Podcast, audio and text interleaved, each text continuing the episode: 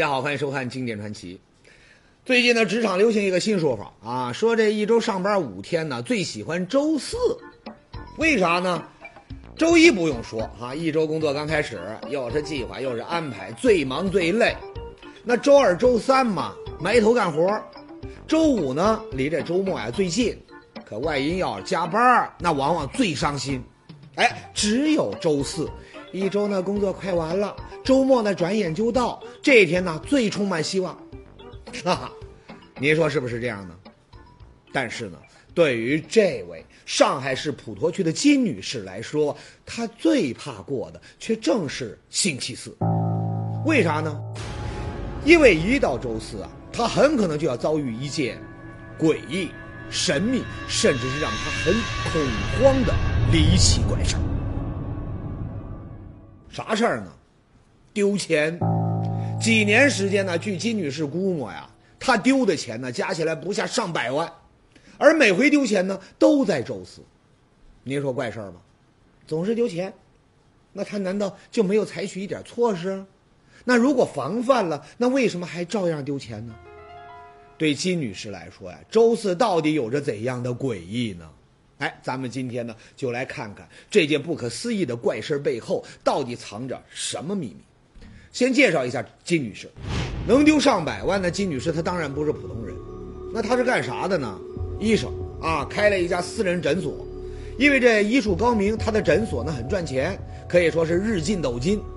而丢的钱呢，她就是诊所的营业款。先说明啊，这钱呢不是在诊所里丢的，在哪丢的呢？家里。平常呢下班回家，那金女士呢都会把这诊所的营业款呢带回家。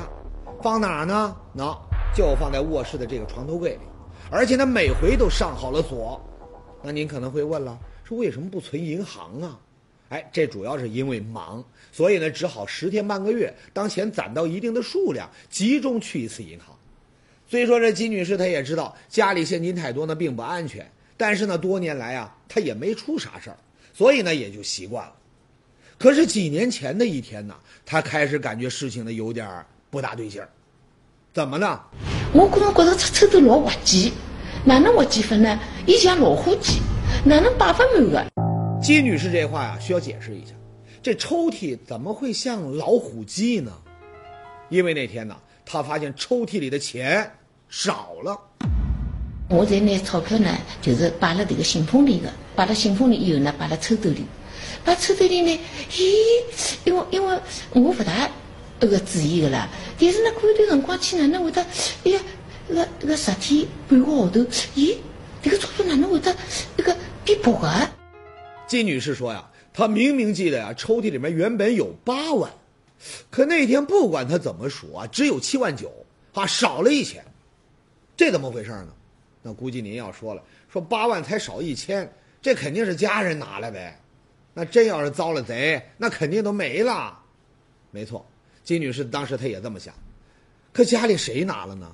这个简单呢，问一个人就行了，就这位她的丈夫陈先生啊。因为金女士家里呢就她和丈夫两个人，而且呢这陈先生啊他也有抽屉钥匙，但是呢他没有想到，说到抽屉里的钱，丈夫直摇头说：“我我我我没拿。”哎，陈先生这话，金女士呢她又不能不信，为啥呢？首先，金女士呢把钱呢放抽屉里，她不是一天两天，而是很多年。以前呢从来没少过。其次，钱呢他是夫妻共有财产，陈先生那真要拿了，他也没啥不能承认的。再说了，陈先生这些年呢，他每天就干一件事儿，去股市炒股。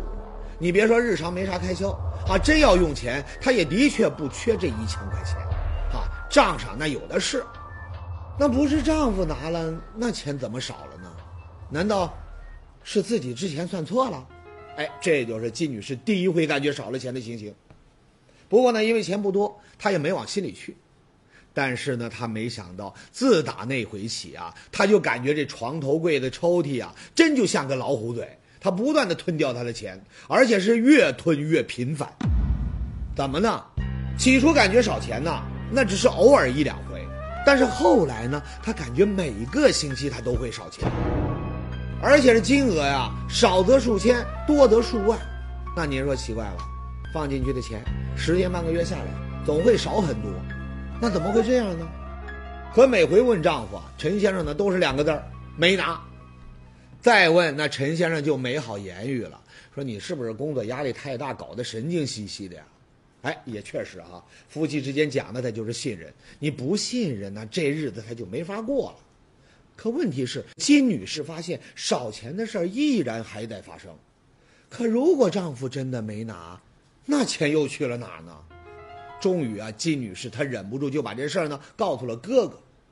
可他没想到，对于他的话，哥哥压根儿就不信。伊拉侪讲我恍恍惚惚，搿么到底恍惚不恍惚？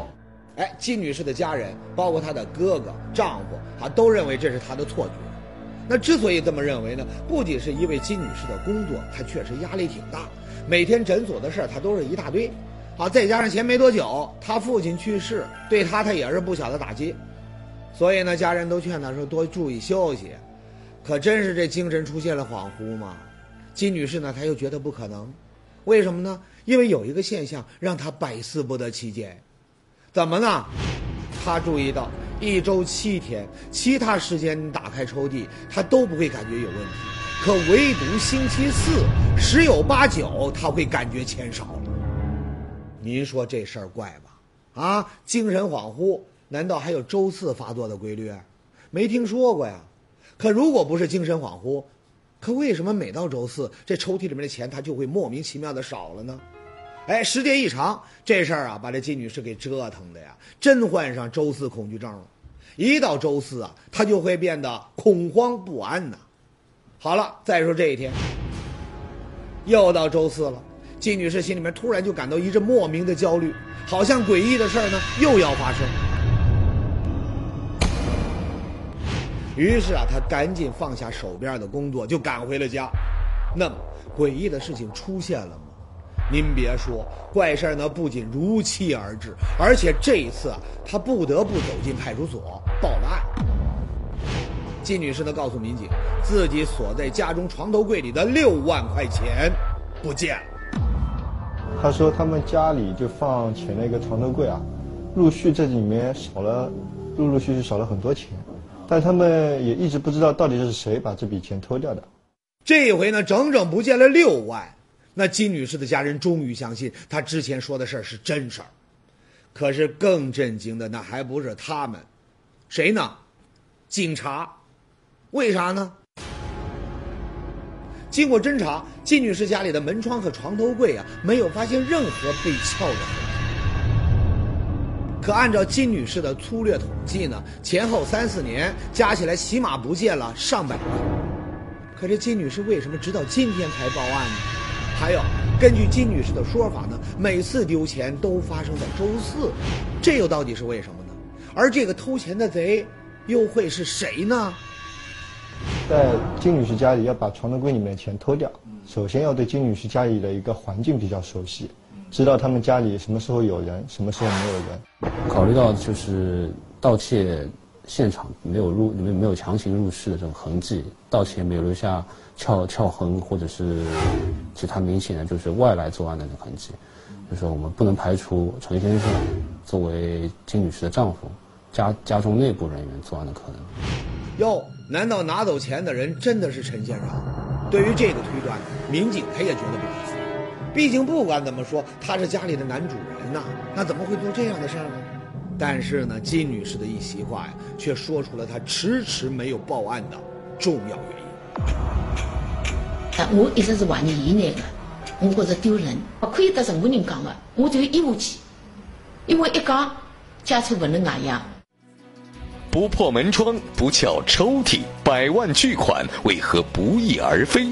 家丑不可外扬，金女士为何会有这样的表述？家装监控盗窃案依然准时发生，究竟是谁能够神出鬼没？经典传奇正在为您破解一桩不可思议的离奇盗案。上节说到，金女士呢，她怀疑啊，偷偷拿钱的她正是自己的丈夫陈先生。那么，金女士为什么会有这样的怀疑呢？那炒股的人都知道，前些年呢，股市呢一直不大景气。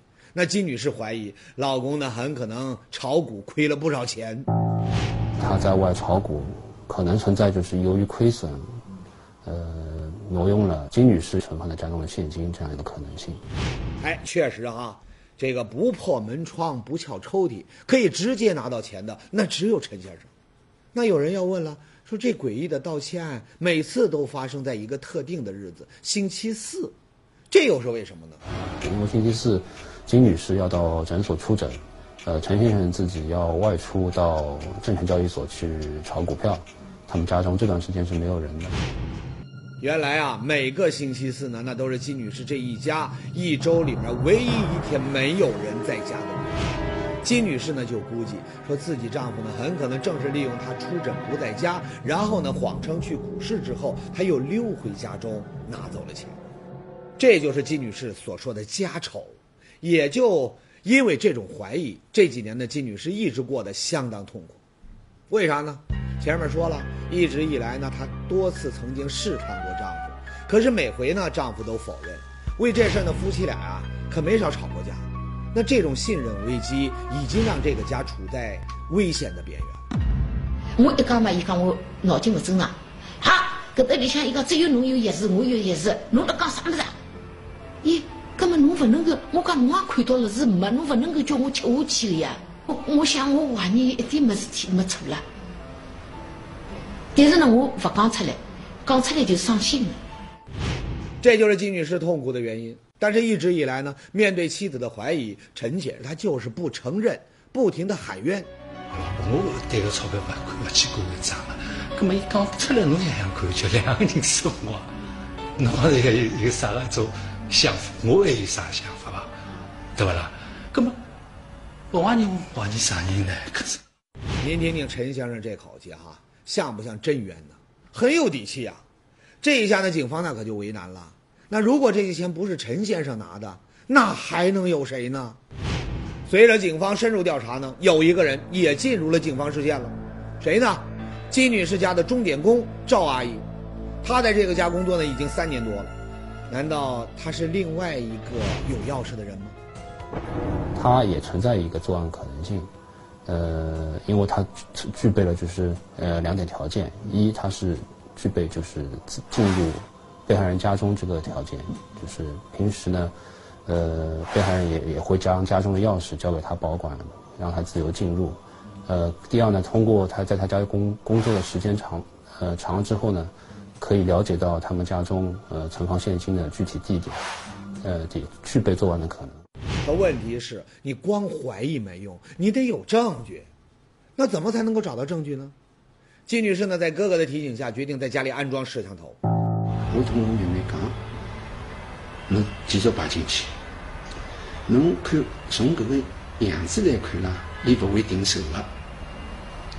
伊既然勿会停手的，伊总有一趟会得把他发觉了，搿是啥个人？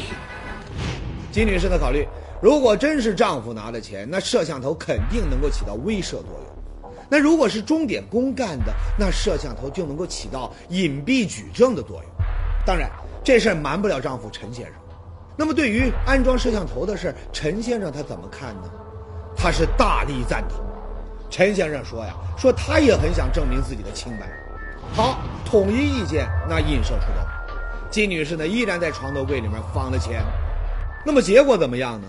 哎，这事儿说起来啊，除了诡异，宏宇呢还真找不出更好的词儿。怎么呢？又到星期四了。让金女士万万没想到的是，抽屉里的钱还是不见了。可摄像头里呢，根本就没有拍到窃贼的模样。根本好了白撞了，结果我是惊慌失措，我不敢再摆了。钞票没了，伊讲，我没不要紧。阿拉就阿拉有推头，啥人晓得个推头不工作的伊讲，哎呀，搿个又习惯了。这到底是怎么回事呢？难道是有人关闭了摄像头？还是有人诚心捣鬼呢？事情到这儿变得是越来越蹊跷。可就在这时呢，警方明确告诉金女士说：“钟点工赵阿姨不是窃贼。”嗯，接触下来发现，这个钟点工他是个五十多岁的一个农村农妇，他对这种数码产品是一窍不通的。像金女士家里如果放了摄像头，他根本不可能知道摄像头派什么用处，甚至不可能去主动去关闭它。还有。那就是警方发现金女士开始丢钱的时间呢，跟钟点工来他们家工作的时间对不上。因为被害人呃陈述是，呃从二零零九年前后一直到一三年，这段时间陆续都是有钱财被盗。赵阿姨到他们家工工作时间呢，并没有这么长，呃，所以先把她排除了。不用说，两个嫌疑人排除了一个，焦点呢再次回到了陈先生的身上。那您要问了，说陈先生不也同意安装摄像头了吗？那怎么还怀疑他呢？哎，有个词儿啊，您肯定听过，“贼喊捉贼”。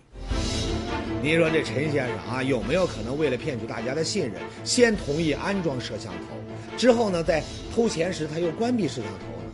您不能说没有这种可能性吧？当然，也有人提出，他即便这样，也不能完全排除外贼入室盗窃的可能。为什么呢？说一个词儿，您就明白了：锡纸开锁。为了大家的安全，这里呢咱们就不详细解说了啊。这个盗贼呢有了这种技术啊，什么一字锁呀、十锁呀，甚至是 A、B 锁，它都不是问题。那么金女士家中的失窃案是陈先生所为，还是另有他人呢？那这个神出鬼没的盗贼，他究竟会是谁呢？谁也没想到，正当办案民警想对陈先生进行更深入调查的时候。事情呢，突然就发生了变故，怎么呢？那天又是一个星期四，陈先生是出人意料，他竟然自己来到了派出所。当时呢，他兴冲冲地说：“呀，说民警同志，我知道偷我家钱的是谁了。”扑朔迷离之际，案情突然峰回路转。陈先生说的盗贼会是谁呢？为何摄像头没有拍到任何线索，他却突然破解谜题？他究竟是真的有了线索，还是再次上演贼喊抓贼呢？经典传奇正在为您破解一桩不可思议的离奇盗案。上节说到，就在警方准备对陈先生展开深入调查的时候，陈先生却自己到了派出所，说知道是谁是真正的盗贼了。那这究竟是怎么回事呢？那天他们貌似在他们家房门的猫眼里面看到一个人身形。原来啊，那天呢，周四上午，当妻子金女士出门之后啊，他特地留在了家里，没去股市。他说他真想看看到底是谁让他蒙受了不白之冤。那么他等到了什么呢？九点半的时候，他突然听到自家门铃响了。啊，请人，请了四趟，跑上来，想了从屋里向从来没人，呃，没人来来来个啦。咁么要去看，不要我想因为公交咯啥，可能有种小偷咯啥需要清零啊啥，那屋里向没了，你再来做。陈先生说呀，他当时呢没应声。可他没想到，就在这时呢，他听到那人儿竟然真的用钥匙在开他家的门，这下他就有点害怕了，怕出事儿。于是呢，他就悄悄从里面啊把门反锁，然后呢，从猫眼他向外看，那看到了什么呢？开开开了开了，开了开就跑了，看到就是一个女的呀，矮矮的女的。那陈先生说的是不是真的呢？咱们来看看警方调取的录像。这是陈先生家的电梯录像拍到的。从录像里看呢，在陈先生发现有人开门的那段时间，的确有一个女人进出过金女士家的那栋住宅。那这个人是谁呢？告诉你，当金女士看清这个人的时候，她是目瞪口呆，难以置信。为啥呀？因为这个女人呢，竟然是她熟的不能再熟的一个人。为什么我看这是红梅啊？一记头我想，哪能会得是伊个啦？哎呦，想不到，绝对想不到。搿个是真的是，搿个属于应该属于去打击了。红梅又是谁呢？这个女人姓冼，以前呢在金女士家做过很多年的保姆。她是四川人，四十多岁，她对金女士家里是非常非常熟悉。金女士说呀，当看到这一幕的时候啊，她简直不敢相信自己的眼睛。为啥呢？当年贤某呢，在他家呀，和他们一家人相处的那是非常好，而且呢，金女士早把贤某呢当做自己的家庭成员来看。俺老婆曾经还帮我讲过句闲话，伊讲我在拿个搿种一个叫社保的搿种嘛，等于我他们家不是年纪老了，伊真的那个钞票要拨伊了。哦。讲过搿种闲话了，就对伊搿能介好。哦。侬想想看叫。侬是真心待我个啦，搿我也拨侬有个交代个。伊等不及了。但金女士没想到，就在二零零九年，贤某呢却突然辞了职，说是谋到了一个好去处。果然，后来这个贤某呢还经常回来拜访他们，而且每回来呀，还真是跟从前大不一样。根本屋里穷得来是，嗯，那个没路走的。但是呢，我只看伊富起来，我也不晓得伊为啥道理，我想不穿。我都舍不得买搿手机呢，是不要钞票的。伊那个伊四千块洋钿呢，不值钱的呀。这是怎么回事呢？二零零九年呢，贤某辞职，却突然发迹。而据金女士回忆啊，他们家丢钱正是从二零零九年开始。难道这是巧合，还是中间真的存在某种联系呢？警方决定把贤某作为嫌疑人开展侦查。那么查到了什么情况呢？说出来还真是吓人一跳。怎么呢？他是，呃，从四川老家订了飞机票，呃，提提前两天到一天这个时间飞到上海。注意啊，飞机往返那可不是一回两回，而是经常，而且往返的时间呢都在周四前后。这个情况呢跟金女士家周四被窃的时间基本上它是吻合的。当然，这还不能确定贤某来上海，他就是来金女士家盗窃。但是接下来的调查呢，却坚定了警方的判断。怎么呢？查询贤某的银行账户，发现从2009年起，他的户头啊，每隔几周他就会存进一大笔现金，存钱的时间呢，也和他来上海的时间完全衔接，而存钱的金额也和金女士家失窃的金额接近。那不用说呀，贤某作案的可能性很大。可问题是，证据呢？你不能说人家在你家干过，你家丢了钱，他又刚好发了财，就说是他偷了你的钱吧？那怎么办呢？警方决定等待嫌犯再次作案。那个犯罪嫌疑人多次得手的情况下，他作案会有一个惯性，他会克制不住自己这种贪贪念，再次来行窃。虽说民警的胸有成竹。可是金女士夫妇心里啊却不踏实，他们担心，因为陈先生反锁大门已经打草惊蛇，嫌犯他不会再来了。而且民警则认为，嫌犯连续盗窃这么多年，根据犯罪心理啊，他完全有可能再次犯案。所以呢，警方决定每个周四陈先生都留在家里面侧影，警方则埋伏在附近。那么，嫌犯还会再出现吗？再说呢，这一天又是一个星期四。那按照计划呀，大家严阵以待。就在这时呢，静待家中的陈先生又听到了有人用钥匙在开自己家门的这个声音。说时迟，那时快，外面的人刚一进门，陈先生就立马冲了过去，按照民警教的办法，一把呢就把来人给摁住了。那这个人是谁呢？不是别人，正是金女士曾经带入家人的保姆冼红梅。而您再来瞧瞧这个。这是从电梯监控视频里面拍到的贤某的样子，他这个打扮时髦吧？那谁会想到他是个钟点工呢？当然，华丽的外表呢掩盖不了他的罪行。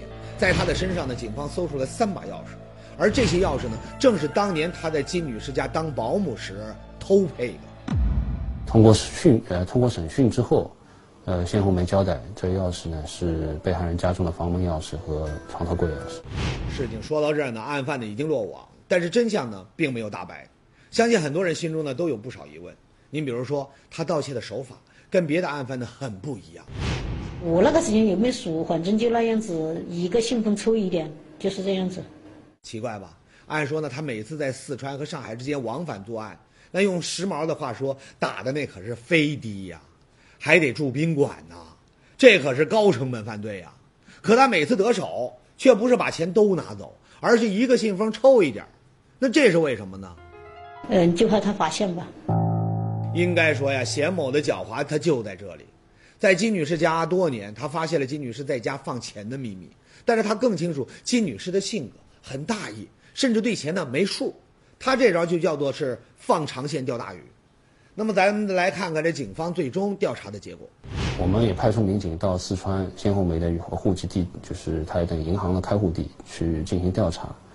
呃，查出这个账，就是根据鲜红梅交代的那个次数及他行窃的那个时间点，呃，经对他那个现那个卡银行账户内的现金存入和取出进行核对，呃，核对下来的情况就是他盗窃所得，呃，金额大约在人民币一百十万到一百二十万之间。您看狡猾吧？如果他一次性下手，一般他也就几万块钱，他不会超过十万。可线儿他就断了。可这三四年下来，他却成功的从金女士家偷走了上百万，这不能不说是另一种高智商犯罪啊！那值得咱们警惕。那再说第二个疑问，前面说了，金女士并非没有发现丢钱，那为了找出真凶，金女士呢在家里边安装了摄像头，可是贤某呢依旧是照常得手，却没有留下任何的痕迹。那他又到底是怎么做到的呢？这个嘛，只能说是他的幸运。怎么回事呢？那个摄像头啊，后来呢经过检验，质量出了问题。可当时呢金女士她没发现，还以为是陈先生拿钱时呢将摄像头关掉了啊。巧合也给这起离奇盗窃案呢增加了神秘色彩。还有一个疑问，那一次呢陈先生在家把门呢反锁了，按说呢已经打草惊蛇，可是贤某他为什么还继续冒险行窃呢？哎，这个呀，那就得听你警方的解答了。他本人交代呢，就是收不住手了，就是我常年一次次得手，每得手一次都增加了他自己的自信，而且屡次得手对他带来了经济上的这个巨大的巨大的收收益啊，让他克制不住自己，就再次行窃这个冲动。哎，正是前后几年呢，一次次得手，让贤某的胆子是越来越大，他再也停不了手。这才有了他最终的落网。那是不羡慕他，但是就是一个字贪。跟你说了，说实话就是个贪字。但是贪的结果呢，只有一个：天网恢恢，疏而不漏。好了，诡异周四的离奇失窃到这儿，那就全部水落石出了。但是宏宇在这呢，还要提醒各位：一旦发现自己的钱财无故被窃，切不可胡乱猜忌，而应该尽早报警。这会让您的生活呢少走弯路。当然，最重要的还是日常生活中增强防盗意识。所谓害人之心不可有，防人之心不可无。